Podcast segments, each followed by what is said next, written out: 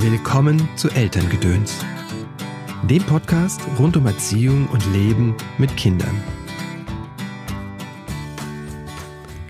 Bring deinem Kind nicht bei, niemals wütend zu sein, sondern bring deinem Kind bei, wie es wütend sein kann. Lyman Abbott. Willkommen im Podcast. Herzlich willkommen zu dieser Ausgabe von Elterngedöns. Mein Name ist Christopher End, ich bin systemischer Coach und unterstütze Eltern in schwierigen Erziehungssituationen. Mein Ziel ist es, dass du und deine Lieben eine angenehme und entspannte Familienzeit genießt.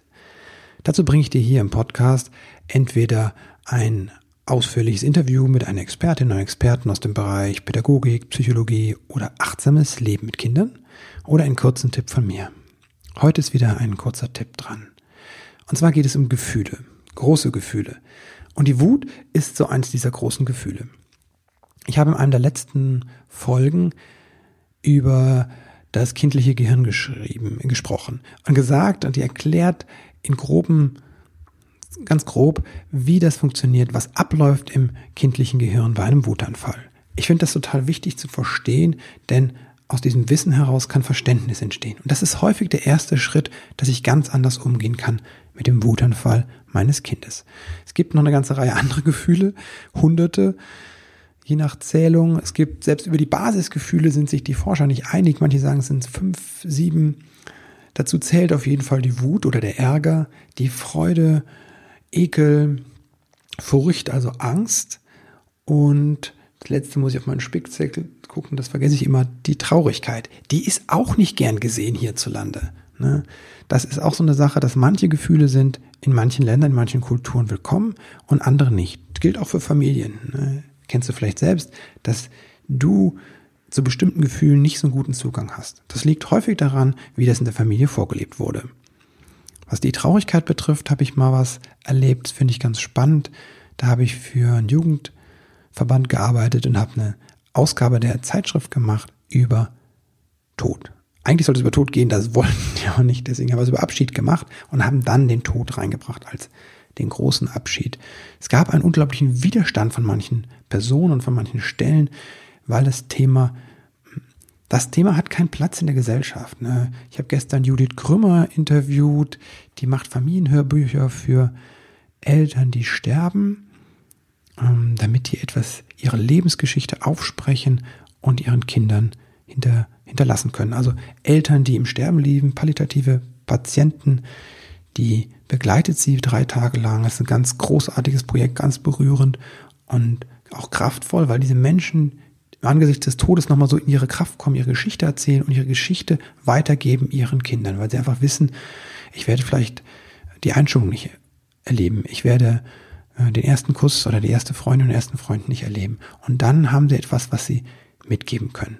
Aber sie sagt, es gibt andere Leute, die finden das überhaupt nicht toll, da kommt immer wieder Widerstand und das habe ich auch erlebt. Traurigkeit, Trauer ist ein Gefühl, das ist hier in der Gesellschaft nicht so willkommen. Wut gehört auch dazu, vor allem Wut bei Kindern. Ne, Wut ähm, bei Erwachsenen ist ja zum Beispiel durchaus legitimiert an manchen Stellen. Im Stadion darf man wütend sein. Auf der Autobahn auch hierzulande. Das wird nicht sehr sanktioniert, wenn ich Leuten dicht auffahre. Das ist was anderes bei Kindern, die wütend sind. Da gibt es häufig ein Urteil. Das soll nicht so sein.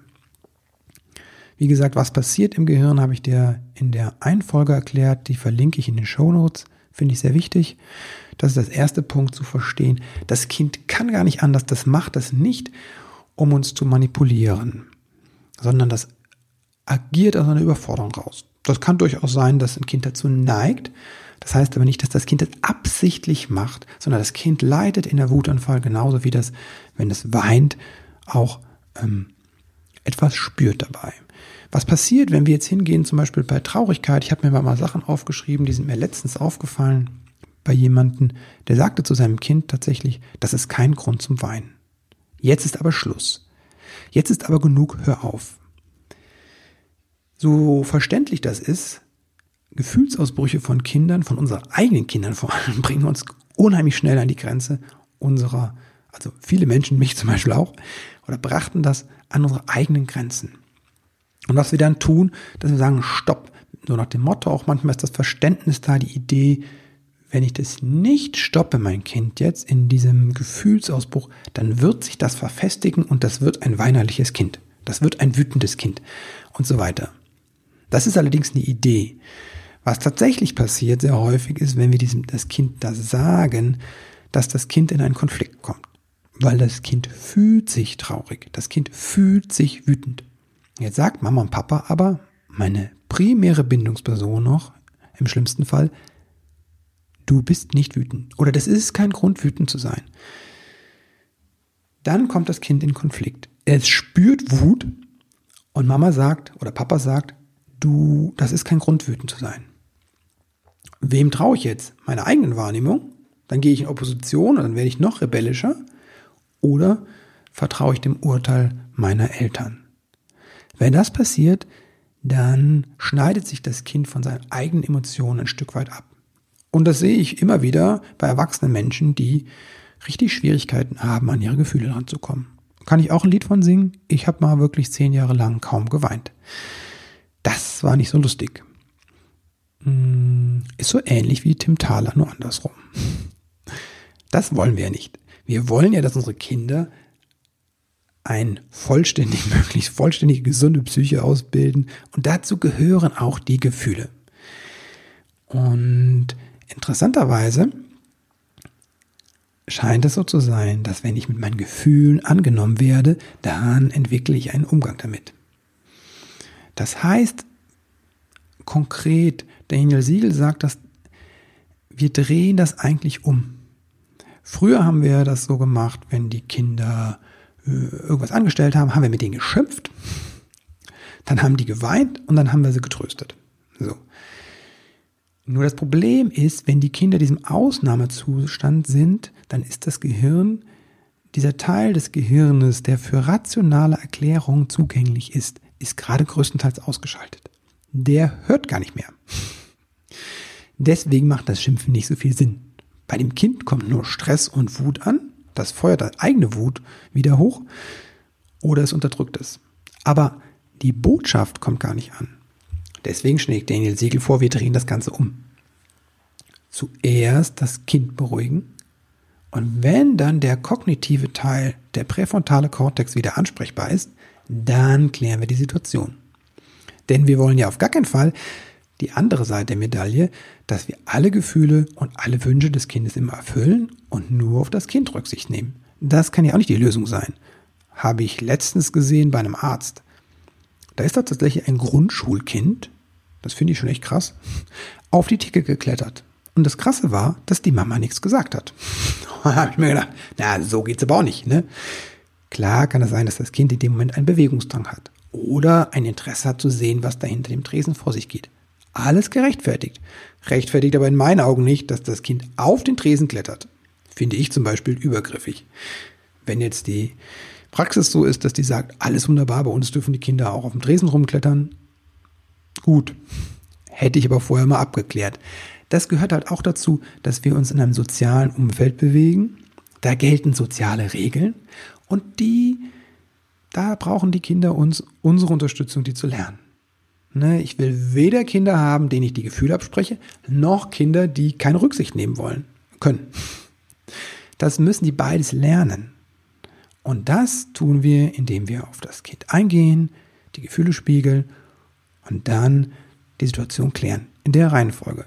Ach ja, einen Schritt vorher brauchen wir häufig auch noch.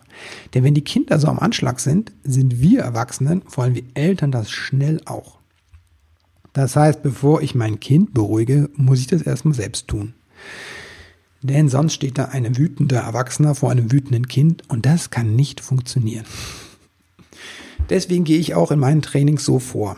Zum Beispiel in dem Wutkurs. Genauer genommen heißt der Wutanfälle deines Kindes gelassen meistern. Der startet am 18.11. und ich würde mich total freuen, wenn du da zustößt. Alle Infos dazu findest du in den Shownotes bzw. auf meiner Webseite christopher-end.de. Da gehen wir diese Schritte ganz detailliert durch. Da gucken wir uns auch an, was sind denn Dinge, die dich da vielleicht abhalten von. Ne? Weil die eine Sache ist, dass ich dir das erzähle oder dass du es liest in einem Buch. Ne? Ich bin ja nicht der Erste, der das erzählt. Aber die andere Sache ist, wie setze ich das um?